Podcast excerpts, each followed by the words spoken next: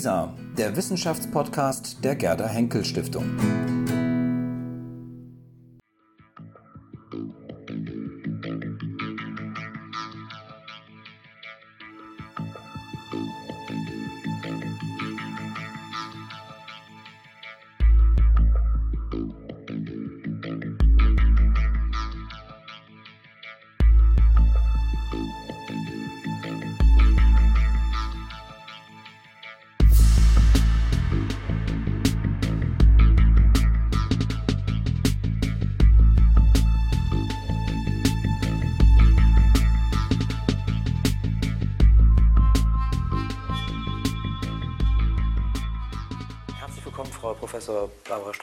Stoll-Berg-Rillinger.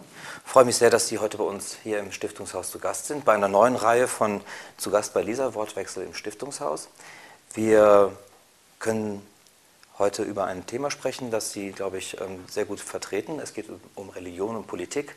Vielleicht sollte man vorab sagen, dass Sie am, ähm, an der Universität Münster ähm, Professorin sind für frühe Neuzeit.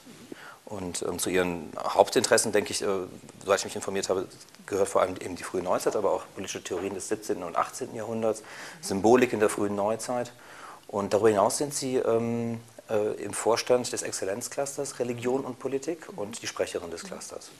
Für uns ein guter Grund, Sie ähm, zu uns einzuladen, auch nicht zuletzt deshalb, weil das Exzellenzcluster bei Lisa sehr stark vertreten ist inzwischen. Wir haben, glaube ich, ich habe es gestern mal gezählt, wir haben inzwischen fast 50 Beiträge aus dem Exzellenzcluster, von Audiovorträgen über Vorlesungen, Podiumsdiskussionen im Video ähm, und mit einer wirklich sehr, sehr stolzen Resonanz. Ja, wir haben Sie eingeladen, weil wir gerne ähm, eben nicht zuletzt auch über diesen Ertrag sprechen wollen, den das Exzellenzcluster leistet. Aber bevor wir da einsteigen in die Arbeit des Exzellenzclusters, in die wissenschaftliche Arbeit, warum ist das Thema Religion und Politik heute wirklich wieder, muss man fragen, relevant? Ja, Religion macht in letzter Zeit oder in den letzten Jahren ja wieder zunehmend leider hauptsächlich negative Schlagzeilen. Es ist offensichtlich so, dass das klassische, die klassische Vorstellung von der Säkularisierungsentwicklung, äh, die ja die Moderne eigentlich geprägt hat, sich als falsch herausgestellt hat. Also es läuft nicht die weltgeschichtliche Entwicklung darauf hinaus, dass die Religion ähm, sich entweder erübrigt oder zumindest zu einer reinen Privatsache wird. Äh, der einzelnen Individuen, äh, deren freie Religionsausübung der Staat nur garantiert, also Trennung von Religion und Politik, sondern Religion ist in ganz vielen verschiedenen Hinsichten eben auch wieder auf der politischen Agenda und eben nicht nur im positiven Sinne. Einerseits haben wir natürlich äh, Nachrichten wie jetzt äh, Papstwechsel, Thronwechsel im Vatikan, äh, wo auch sehr viele positive ähm, äh, Nachrichten in den Medien waren, aber andererseits natürlich in erster Linie Nachrichten von äh, religiöser Verfolgung äh, in allen möglichen Weltgegenden, religiösem Fundamentalismus, das heißt versuchen, die politische staatliche Ordnung auf den religiösen Glauben zu gründen, was wir in den westlichen Staaten ja eigentlich für überwunden hielten und so weiter. Also Religion ist zumindest wieder auf der öffentlichen politischen Agenda. Muss man das vor allem auf den Kontinent Europa auch beziehen? Also ist es nicht so, dass in vielen anderen Regionen der Erde eigentlich Religion nie verschwunden war, immer eine politische Rolle gespielt hat und wir vor allem in Europa sehr stark ähm, mhm. dieser Modernisierungs, diesem Modernisierungsglauben angehangen haben, dass Religion eigentlich heute keine Rolle mehr spielen müsste? Das ist sicher richtig. Also die Theorien der Moderne, die gängigen, sind natürlich in Europa äh, entstanden und sind von den europäischen Verhältnissen ausgegangen und haben die verallgemeinert und das war sicher falsch. Mhm. Welche Funktion kommt denn heute Religion im politischen Alltag, im gesellschaftlichen Alltag tatsächlich zu? Also welche, ähm, ja, welche Ressource wird sozusagen hier angegangen? Hm. Also ich denke, das muss man sehr stark nach verschiedenen ähm, Ländern und Regionen differenzieren. Ne? Es gibt ja ganz unterschiedliche äh, Verhältnisse zwischen Religion und Politik in verschiedenen Verfassungsstaaten. Also in Deutschland ganz anders in Frankreich, in den USA wiederum ganz anders, obwohl überall von einer Trennung von Religion und Politik in der Verfassung ausgegangen werden kann, ist trotzdem das Verhältnis tatsächlich sehr unterschiedlich. Man muss also sehen, über welche Länder man spricht. Ähm, bei uns, wenn man mal von der Bundesrepublik Deutschland ausgeht, ist es ja offensichtlich so, dass durch den großen Anteil an muslimischen äh, Staatsbürgern ähm, einfach sich diese Selbstverständlichkeit, dass Deutschland ein christlich geprägtes Land ist, verändert hat, das für einige schwer zu akzeptieren ist. Und das wirft sehr viele Fragen auf nach der ähm, Rolle anderer als der christlichen Konfessionen äh, in der staatlichen Verfassung. Zum Beispiel also die Frage, äh, hat der Islam nicht oder die, haben die Muslime nicht genauso ein Recht, privilegiert zu sein wie äh, die Mitglieder der, der, christlichen Kirchen? Das ist also eine Frage, die äh, im Moment bei uns auf der Agenda ist. Äh, Gott sei Dank haben wir ja relativ wenig ähm, Probleme mit, mit, mit religiös motivierter Gewalt. Ähm, man kann hoffen, dass das so bleibt.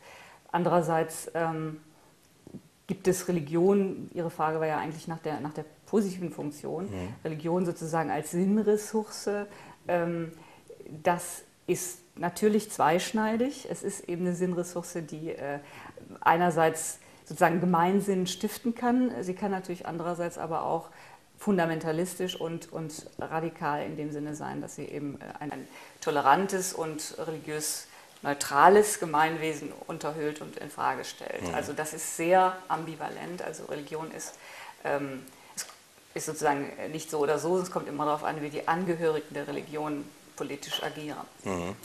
Jürgen Habermas hat mir vor einigen Jahren gesagt, ähm, dass Religion wahrscheinlich die entscheidende Ressource in Zukunft ist, um Demokratien noch zusammenzuhalten, um vielleicht auch solche Begrifflichkeiten oder auch ähm, Konzepte wie Solidarität überhaupt noch, ähm, äh, noch eine Chance zu geben, dass sie wirklich auch wirklich noch in, in, in äh, Gesellschaften gelebt werden können.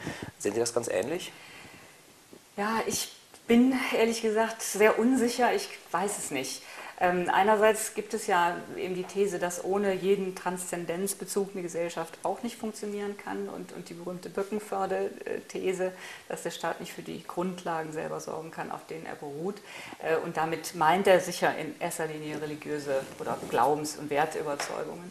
Ähm, das ist die eine Seite. Die andere Seite ist natürlich, dass in einem äh, religiös-pluralistischen Gemeinwesen ähm, in dem eben nicht alle Bürger dieselben religiösen Vorstellungen haben und einige eben auch gar keine religiösen Vorstellungen oder keine religiösen Glaubensüberzeugungen haben, ähm, politische Normen oder überhaupt Normen nicht auf religiöse ähm, Überzeugungen allein gegründet werden können. Also das ist einfach sehr ambivalent und mhm. äh, man muss einen Weg finden, um das auszugleichen. Und da ist in meinen Augen immer noch der wahrheitsneutrale Staat, der den Privaten die Möglichkeit äh, oder sie darin schützt, ihre je anderen religiösen Überzeugungen zu leben, die probateste Lösung. Mhm.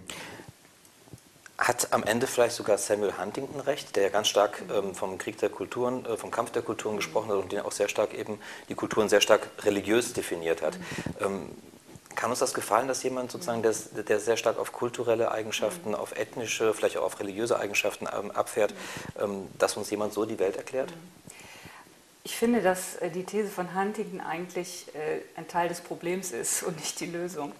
Ähm, denn das ist natürlich ein vollkommen simplistisches Erklärungsmodell und äh, es gibt nicht die Kulturen, als sozusagen Blackboxes, die sich dann gegenseitig bekämpfen, sondern wir haben ja vollkommen äh, sozusagen transkulturelle Verhältnisse, wohin wir gucken. Die Probleme entstehen gerade daraus, dass es nicht verschiedene für sich getrennte und in unterschiedlichen äh, staatlichen Gehäusen existierende Kulturen gibt, sondern eben ähm, Staatsbürger gleichzeitig Angehörige einer Religion sind, gleichzeitig aber auch in allen möglichen anderen Rollen agieren und äh, das eben vollkommen gemischt ist. Und äh, wie gesagt, transkulturelle und transreligiöse Phänomene eine ganz große Rolle spielen und es eben vollkommen, normalerweise eigentlich vollkommen unproblematisch ist, Angehöriger eines äh, Glaubens X zu sein und zugleich Bürger eines Staates Y. Und äh, das äh, sieht man in Ländern wie England oder Amerika, dass es eigentlich überhaupt kein Problem zu sein braucht. Mhm. Wir hier in Deutschland sind das noch nicht so lange gewöhnt und haben deswegen vielleicht etwas mehr Probleme als woanders. Was kann das heißen? Wir sind das nicht gewöhnt. Worauf ist das zurückzuführen? Kann man das historisch irgendwie erklären? Streng genommen müssten wir es eigentlich kennen, weil die, die Konfrontation zwischen den verschiedenen christlichen Konfessionen ist ja strukturell gar nicht so verschieden. Aber ähm, die Erfahrung, dass eben nicht christliche Religionen in Deutschland stark, einfach quantitativ sehr stark vertreten sind, ist eben nicht, noch nicht so sehr alt. Und äh, das Problem, was hinzukommt, ist natürlich, dass diese äh, eben in erster Linie muslimischen Bürger, eben auch sozial ähm, zunächst mal äh, nicht sozusagen äh, allen Stichten gleichermaßen angehörten. Ähm, und dass das eben auch eine soziale Polarisierung ist, die mit einer religiösen Andersartigkeit einhergeht. Ähm, aber wenn man auch in der deutschen Geschichte ein bisschen weiter zurückgeht, dann stellt man fest, dass beispielsweise im 19. Jahrhundert die Katholiken eine ähnliche Rolle gespielt haben wie heute die Muslime, äh, nämlich äh, berüchtigt waren als fünfte Kolonne des mhm. Vatikans oder als, ähm, als nicht loyale Staatsbürger, als rückständig, als und so weiter. Also ganz ähnliche Assoziationen, die heute viele Leute mit Muslimen verbinden, wurden mhm. damals den Katholiken zugeschrieben. Mhm. Kann man sagen, dass Religion heute der neue Platzhalter ist für das, was vielleicht noch vor, ähm, vielleicht noch vor dem Ende des Kalten Krieges, was die Ideologien, was die politischen Ideologien waren? Also füllen sie eine ähnliche Funktion aus? Ja, die Frage habe ich mir Sind Sie so in ein Vakuum gestoßen, ja. so was es inzwischen gibt? Ja, das kann natürlich möglich sein. Ich habe mir die Frage so noch nicht gestellt. Das müsste man mal durchdenken. Ich meine, sicher gibt es ein Vakuum, aber ähm, also ein ideologisches ja. Vakuum, aber das wird natürlich auf ganz viele Weise gefüllt, nicht nur durch Religionen. Ähm, aber es ist sicher nicht ganz von der Hand zu weisen, dass ähm, zumindest einerseits Ideologien eine religionsersatzähnliche Funktion hatten, die jetzt vielleicht die Religion in mancher Hinsicht wieder zurückgewinnen. Das mhm. kann schon sein, ja. Andere Stichworte wären Technisierung unserer Gesellschaft, mhm. ähm, auch Individualisierung unserer Gesellschaft. Mhm. Ähm, auf der einen Seite wünschen wir uns das, an, das, sehr, auf der anderen Seite suchen wir aber offenbar dann doch wiederum ähm, ein, ein, ein, ein Aufhänger, um irgendwo wieder zusammenzukommen, um kollektiv mhm. mhm. gemeinsam mhm. etwas zu erleben.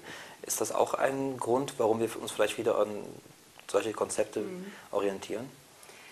Ja, das kann ich mir schon sehr gut vorstellen, obwohl man ja auch sagen muss, dass, ähm, also zunächst mal ist es ja nicht so, dass Religiosität auf breiter Front in Deutschland wiederkäme. So ist es ja nicht, sondern äh, die Tendenz zur Entkirchlichung geht ja weiter. Es ist nicht so, ähm, also es ist keine Zunahme an allgemeiner Frömmigkeit oder Religiosität festzustellen. Das zeigen ja soziologische Untersuchungen, nicht zuletzt aus unserem Cluster auch. Mhm. auch.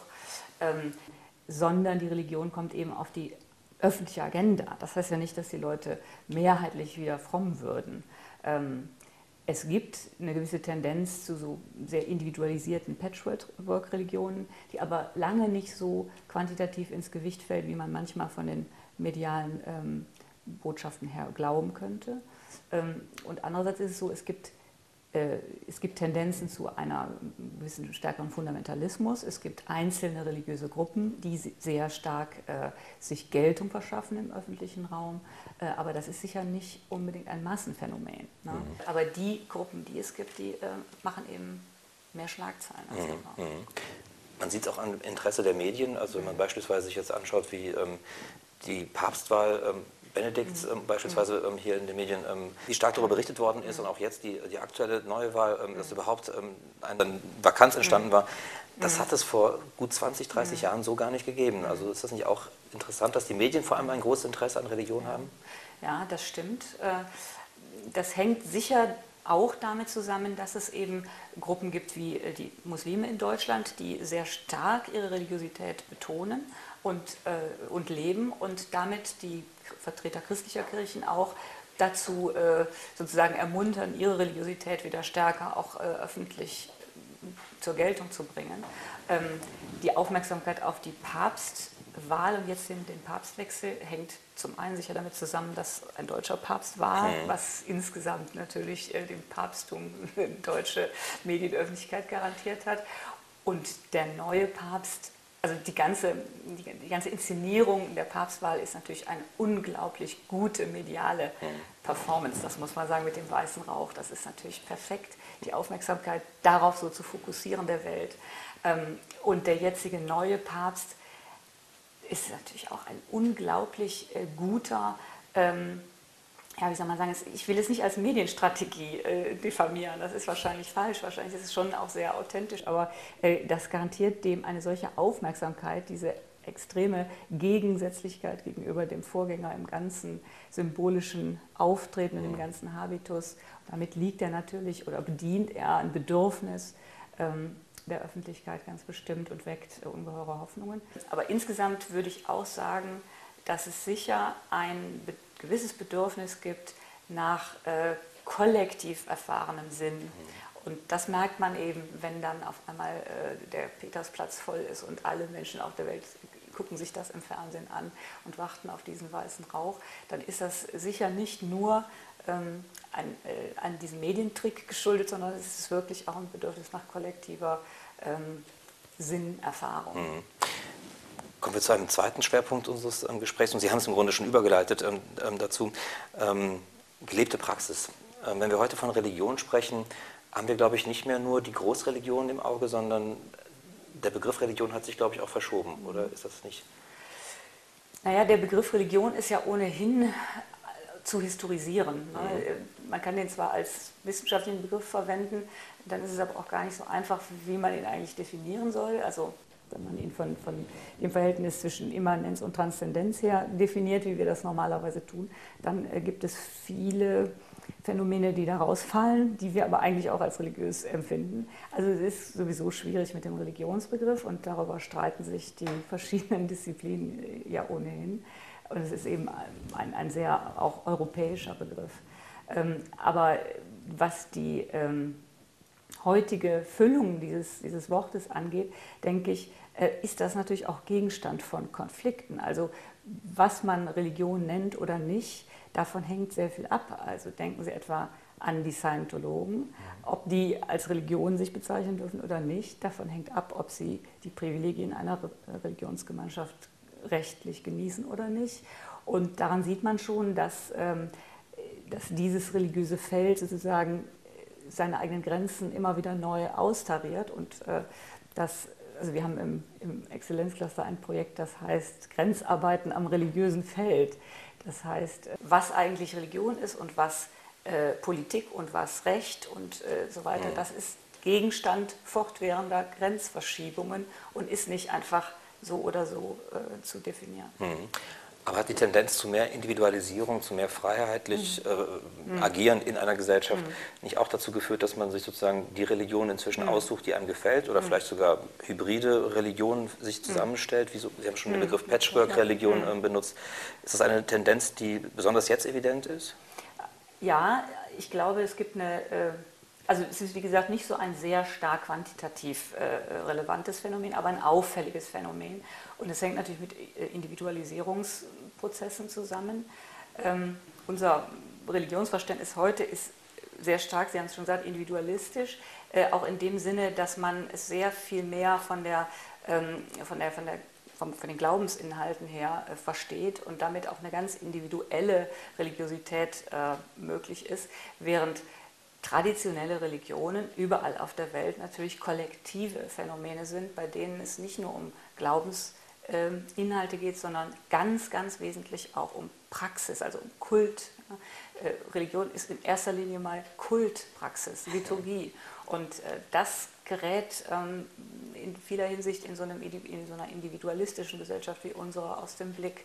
Und bei diesen Patchwork-Religionen ist das ja der Fall. Jeder bastelt es sich, wie er will. Es ist auch sehr äh, wenig anstrengend sozusagen. Äh, diese Götter, die man sich selber bastelt, verlangen nicht viel von einem. Das ist eher so eine Art Wellness-Religiosität. Da gibt es keine Instanzen, die einem was vorschreiben, sondern man sucht sich das zusammen, was einem Freude macht, äh, ob man Yoga oder ähm, irgendwelche Religio religiösen Praktiken ähm, vollzieht, ist äh, im Grunde dann egal. Ähm, das hat, insofern haben Sie recht, mit äh, traditionellem Religionsverständnis wenig zu tun, weil das immer auch eine kollektive Praxis ist. Hm. Wie gehen die Kirchen damit um, dass sich die Leute im Grunde die Religion so zusammenstellen, wie sie ihnen gerade gefällt? Freuen die sich eher darüber, dass die Menschen wieder einen Bezug dazu bekommen? Oder ähm, ist das etwas, wo sie sagen, naja, im Mittelalter hätte man die wahrscheinlich als Heretiker verbrannt ja. oder als Hexen oder wie auch immer. Ähm, ist, ist, das, ist das für die Kirchen auch eher eine zweischneidige Sache? Es ist sicher eine zweischneidige Sache, denn wie gesagt, die Kirchen werden ja nicht voller. Sie werden ja durch diese individualistischen äh, Frömmigkeitsformen nicht voller und man kann die ja auch gewissermaßen gar nicht wirklich greifen. Die sind ja auch ganz flüchtig, die lösen sich auch wieder auf, also sind kaum, ähm, kaum auch soziologisch wirklich zu greifen und die untersuchen die Untersuchungen, die es gibt, zeigen, äh, dass es eben wirklich nur sehr, sehr ähm, verschwindend geringe Zahlen von Leuten sind, ähm, die das wirklich pflegen. Also die Kirchen können das nicht begrüßen, selbstverständlich nicht. Mhm. Jetzt beschäftigen Sie sich in Ihrem Exzellenzcluster mit diesem ganzen Phänomen, über das wir jetzt schon gesprochen haben. Ähm, was sind die thematischen Schwerpunkte, die Sie sich im Exzellenzcluster gesetzt haben? Man muss zunächst mal sagen, dass das äh, ein historisch äh, epochenübergreifendes äh, Themenfeld ist, das wir behandeln. Also es sind 20 verschiedene wissenschaftliche Disziplinen beteiligt und das reicht eben von der Antike, von der heidnischen Antike, der Paganantike bis äh, zur Gegenwart. Ähm, wir haben ja jetzt hier nur über Gegenwartsthemen gesprochen, aber ein, ein, großer Schwerpunkt liegt eben auch in Antike, im Mittelalter, in der frühen Neuzeit. Ähm, und wir haben vier große Themenfelder, die alle interdisziplinär und epochenübergreifend sind. Äh, das erste ist Normativität. Da geht es also um die Frage äh, der Begründung von Normen, inwiefern werden Normen religiös begründet oder nicht? Was für Probleme macht das? Wie kommt es zu normativen Krisen? Welche Rolle spielt Religion in normativen Krisen und so weiter? Der zweite große ähm, Bereich ist, äh, sind die Medien. Das heißt die Frage, inwiefern ähm, das Verhältnis von Religion und Politik durch die medialen Vermittlungsformen äh, beeinflusst ist. Also das einfachste und bekannteste Beispiel ist Reformation und Buchdruck. Mhm. da liegt es auf der Hand, ähm, dass beides ohne einander sozusagen nicht funktioniert hätte. Äh, das kann man aber natürlich auch für heutige äh, digitale Medien untersuchen. Mhm. Also äh, es gibt eine, allerlei Teilprojekte, die sich mit solchen Dingen befassen wie ähm, Gebetsketten über das Internet. Mhm. Ja? Also wo weltumspannende Gebetsketten, die äh, sozusagen ein immerwährendes Gebet durch äh, Internetnetzwerke äh, als Beispiel nur. Ne? Also Medialität ist die zweite, das zweite große Feld. Das dritte Feld behandelt religiöse Pluralität und die Frage der Integration religiöser Diversität und die Frage, wie ist friedliches Zusammenleben religiös unterschiedlicher ähm, Glaubensangehöriger möglich. Und die vierte, äh, vierte inhaltliche Säule ist dann sozusagen das Gegenteil, nämlich Gewalt. Äh, wie ist das Verhältnis von Religion zur Gewalt? Was muss dazu kommen, dass Angehörige von Religionen gewalttätig werden, dass sie ihre ähm, Konflikte gewaltsam austragen und eben auch religiös legitimieren? Mhm. Das sind sehr breite Themenfelder. Mhm. Sie haben auch schon betont, dass es vor allem um eine interdisziplinäre ähm, äh, Arbeit geht, um interdisziplinäres Forschen. Wie genau funktioniert dieses interdisziplinäre mhm. Forschen? Nehmen wir uns beispielsweise das Themenfeld ähm, mit der Gewalt heraus. Mhm. wie kann man sich vorstellen, arbeiten da Soziologen gemeinsam mit Historikern oder wie genau funktioniert das? Auf allen Themenfeldern arbeiten ähm, Kolleginnen und Kollegen unterschiedlicher Fächer zusammen. Das ist zwar nicht immer genau gleich verteilt, äh, aber es ist immer interdisziplinär in diesem Feld Gewalt ist es speziell so, dass es ein sehr starker ähm, Strang die Alttestamentler sind, also Theologen beider Konfessionen, die bei uns sehr friedlich zusammenarbeiten. ähm, die äh, Alttestamentler, die es ja da mit einem sehr, sehr gewalttätigen Gott zu tun haben. Im Gegensatz zum Gott des Neuen Testaments ist der des Alten ja sehr gewalttätig selbst und verlangt auch von seinen Gläubigen ständig gewalttätige Aktionen. Ähm, da sind aber auch Historiker in dieser Gruppe, es sind auch äh, Soziologen, es sind auch Juristen. Ähm, und äh, da geht es dann zum Beispiel in sogenannten Arbeitsplattformen darum, zu gucken, äh, wie aus den unterschiedlichen Einzelthemen, die da bearbeitet werden, gemeinsame Effekte ähm, erwachsen können. Und da gibt es, um nur ein Beispiel zu nennen, das neue Buch meines Kollegen Gerd Althoff, der Medievist ist, also Mittelalterhistoriker, der jetzt ein Buch geschrieben hat, gerade erschienen ist. Das heißt, selig sind die Gewalt, die Verfolgung ausüben. Also das Jesuswort ist umgekehrt im Mittelalter äh, von mittelalterlichen Theologen. Und da geht es darum, wie unter Berufung auf alttestamentliche Bibelstellen äh, begründet wird, dass äh, das Papsttum zur Gewalt aufruft mhm. im hohen Mittelalter. Das ist ohne die Zusammenarbeit mit den alttestamentlichen Theologen wäre das Buch so nicht möglich gewesen. Mhm. Ist es dann ein Zufall, dass das Exzellenzcluster ausgerechnet in Münster sozusagen ähm, stationiert ist? Ähm, ich meine, Münster spricht ja für vieles. Mhm. Also wir haben natürlich westfälischen Frieden, wenn man daran denkt, Religion, Politik kommen da zusammen. Mhm. Ähm, oder ist das etwas zu weit hergeholt? Also liegt es eher daran, welche mhm. Kapazitäten hat man tatsächlich mhm. vor Ort gehabt? Es ist sicher in vieler Hinsicht kein Zufall, denn zum einen hat Münster eine lange Tradition äh, sehr hochkarätiger Theologien. Nicht zuletzt äh, Ratzinger hat da gelehrt, ja. aber auch viele andere berühmte Theologen beider, äh, beider Konfessionen. Ähm, das ist einmal, es gibt eine starke historische ähm, Tradition, eine große äh, Kooperationskultur auch schon seit langem, sehr viele Sonderforschungsbereiche und so weiter, die immer äh, von den Historikern hauptsächlich äh, initiiert worden sind. Münster gilt als das Mekka der Mittelalterforschung ja. und so weiter. Also es gibt eine ganze Reihe, es gibt eine sehr starke Arabistik. Einer unserer Arabisten, Thomas Bauer, hat ja gerade den Leibniz-Preis bekommen. Mhm. Ähm, also es gab eine starke, glaube ich, Ausrichtung in der Forschung schon darauf, eine große Tradition. Ähm, aber ich glaube auch tatsächlich, dass die ähm, Stadtgeschichte auch eine gewisse Rolle spielt.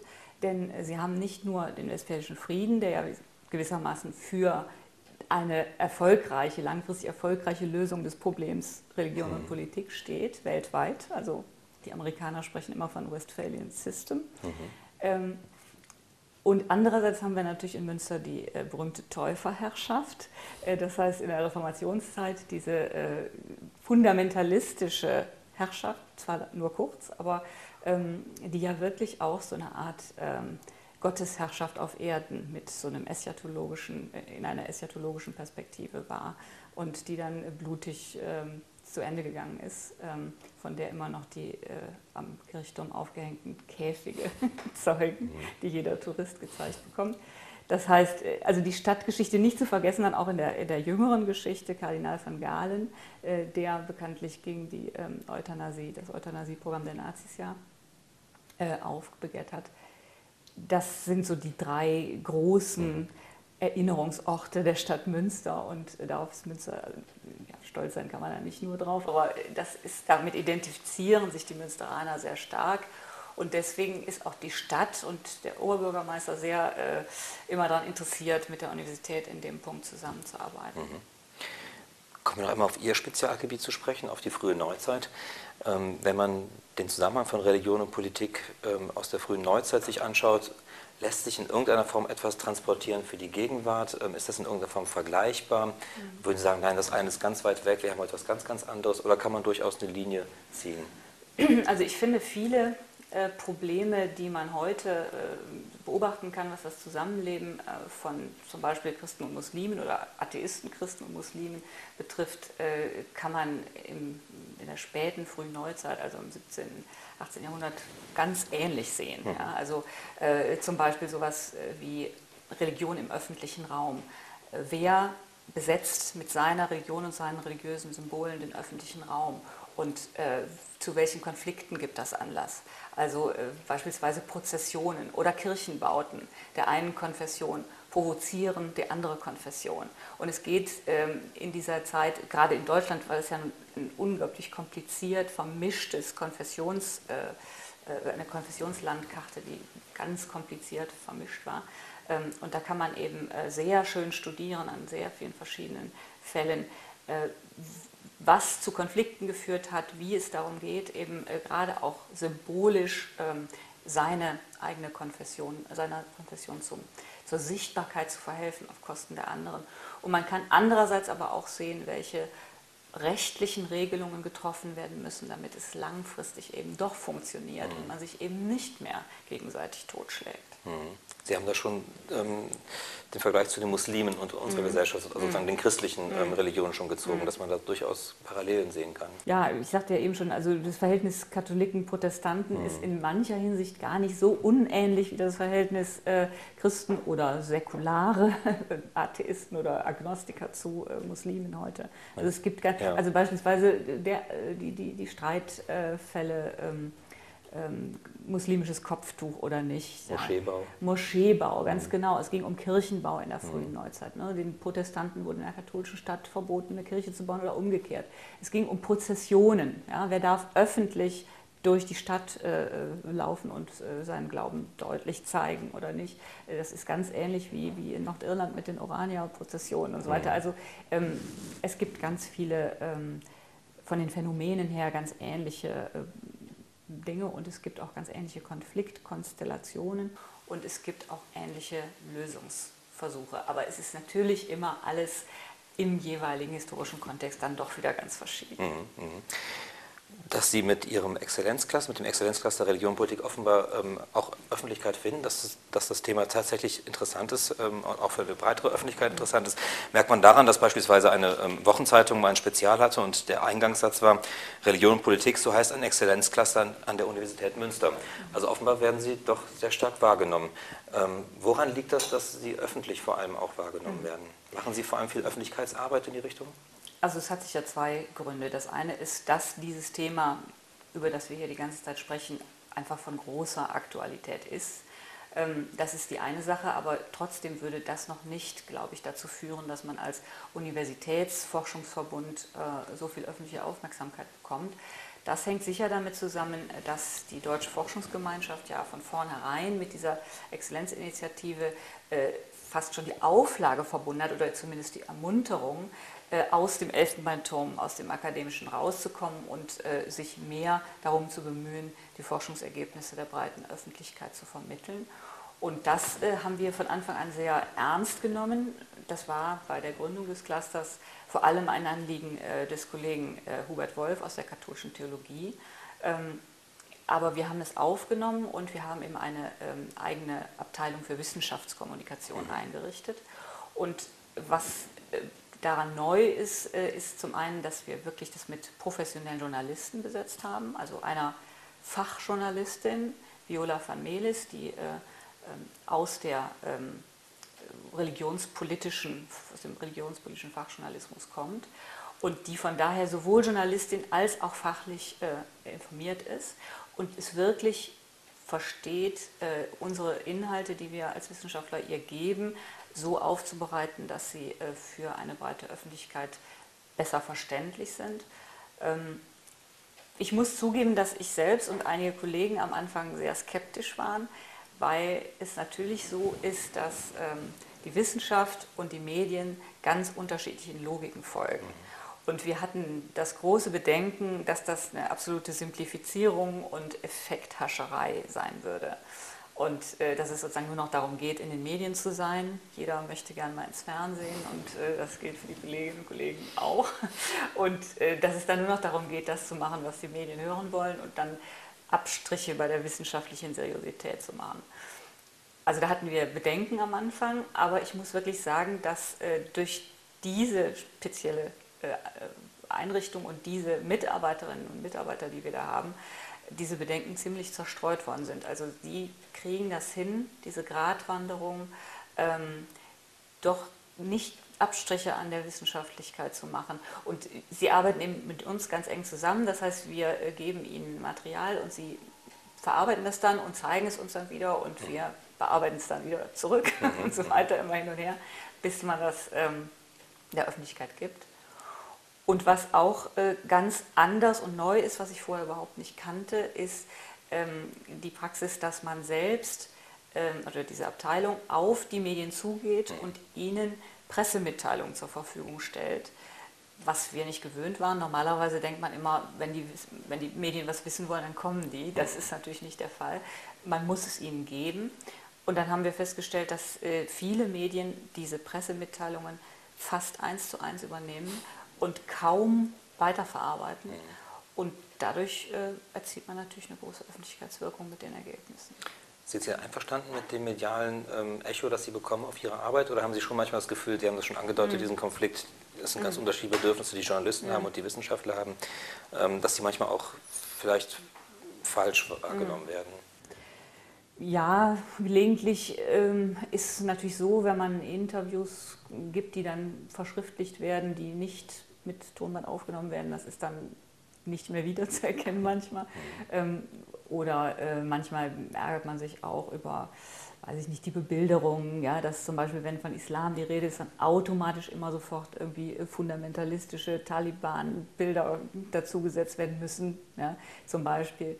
Ähm, das ist äh, natürlich nicht äh, so erfreulich. Andererseits, aufs Ganze gesehen, ähm, bin ich eigentlich sehr beeindruckt, weil man feststellt, bei allen wichtigen äh, religionspolitischen Debatten der letzten Zeit sei es Beschneidungsverbot, sei es äh, jetzt Papstnachfolge, äh, was sie wollen, auch äh, Gewalt äh, gegen äh, Andersgläubige in Myanmar oder wo auch immer, ähm, dass wir da ähm, so unsere Kollegen gefragt werden, ob man dazu was zu sagen hat. Und dann ist auch oft wirklich gelingt, äh, falsche Informationen, die in der Öffentlichkeit kursieren oder, oder falsche Vorannahmen und Vorurteile ein bisschen zu korrigieren mhm. und überhaupt mal ein paar elementare ähm, Dinge aufzuklären mhm. eigentlich. Mhm. Ja. Das scheint mir sowieso sehr auffällig zu sein, dass ähm, viele Beiträge, die aus dem Cluster kommen, die wir auch bei Lisa haben, dass die auf sehr, sehr ähm, aktuelle Fragen reagieren. Mhm. Also mhm. ich glaube, ähm, vielleicht ist das eben auch ein Weg von Wissenschaftlern in der Öffentlichkeit wahrgenommen zu werden, auch vielleicht Dinge ko zu mhm. korrigieren, die ja. vielleicht von Journalisten ja. auch falsch dargestellt werden dass man vielleicht den Weg gerade geht in die mhm. Öffentlichkeit mhm. und ähm, sich bewusst auch anbietet, eben ja. Dinge auch zu, ja. aufzuklären. Ja, ja. Das ist eben äh, durch diese Pressemitteilungen zum einen und zum anderen dadurch, dass unsere Abteilung für Wissenschaftskommunikation sehr gut vernetzt ist mit allen anderen Medienvertretern, die in dieser Richtung arbeiten und mittlerweile, die einfach wissen, dass wir äh, sehr, für sehr viele Themen eben Ansprechpartner haben, die sehr kompetent sind. Mhm. Also Islam, ja, alle Islamfragen, dafür äh, haben wir deshalb jetzt besonders äh, hohe Kompetenz, weil wir ja mittlerweile auch, sollte man vielleicht auch noch erwähnen, ja, äh, äh ein Zentrum für islamische Theologie in Münster haben. Das heißt, zu den beiden anderen Theologien, zu der orthodoxen Theologie, die wir haben, ist jetzt auch die islamische Theologie äh, in Münster äh, stark vertreten mit mehreren Professuren, zusammen mit Osnabrück, ähm, sodass wir also da äh, mehrere wirklich kompetente ähm, Ansprechpartner haben und das wissen die Medien mittlerweile. Und also als jetzt äh, Benedikt zurückgetreten ist, war einer unserer Kollegen schon am selben Abend im Heute-Journal als Interviewpartner, mhm. wo ich mich frage, wie schnell die das hingekriegt haben. Mhm. Aber das ist natürlich wirklich ein Erfolg dieser Wissenschaftskommunikation. Mhm ist auch ein Weg, dass Sie sozusagen mehr öffentlich insofern werden, dass ähm, mehr öffentliche Veranstaltungen auch stattfinden. Also erreichen mhm. Sie damit vielleicht auch Leute, die man vielleicht mit Wissenschaft mhm. auf dem ersten Weg mhm. eben nicht erreichen würde?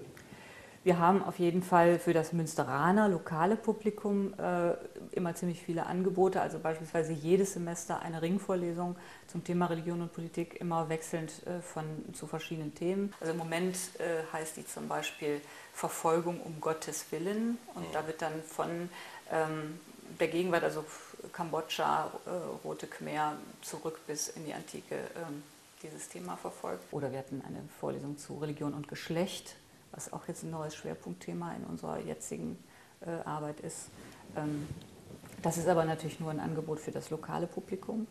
Und äh, darüber hinaus haben wir verschiedene Formate, also zum Beispiel haben wir Ausstellungen gemacht. Ähm, wir haben ähm, dieses jetzt demnächst dieses äh, Wissenschaftsschiff, das es von der DFG gibt und das an verschiedenen Häfen äh, halt macht und äh, Wissenschaft popularisiert. Äh, da sind wir jetzt auch vertreten und so. Also es gibt eine ganze Reihe auch äh, sehr ja, öffentlichkeitsbezogener, eher eventartiger mhm. Formen, mhm. wobei man da auch manchmal vielleicht das Gut ein bisschen zu viel tun kann. Also man muss auch aufpassen, dass es nicht zu ja, wie gesagt, es sollte auch keine Effekthascherei werden. Mhm. Zum Schluss noch eine vielleicht etwas persönliche Frage. Würden Sie nach den ganzen Forschungen, die Sie auch betrieben haben innerhalb des Exzellenzclusters, würden Sie sagen, dass Sie eher religiös oder eher politisch sind? Ich bin, ich bin überhaupt nicht religiös. Ich bin nur politisch. Weil sich das eine ausschließt mit dem anderen? Oder? Äh, nein, nein, überhaupt nicht. Überhaupt nicht. Das schließt sich gar nicht aus. Aber in meinem speziellen Fall ist es einfach so. Ja, wunderbar, prima. Ja, dann danke ich Ihnen sehr, dass Sie hier bei uns zu Gast waren für dieses Gespräch. Nicht zu danken. Alles Gute weiterhin für das Cluster und wir freuen uns nach wie vor über viele Beiträge für unser Portal Lisa und wünschen Ihnen alles Gute. Gerne. Vielen Dank. Vielen Dank.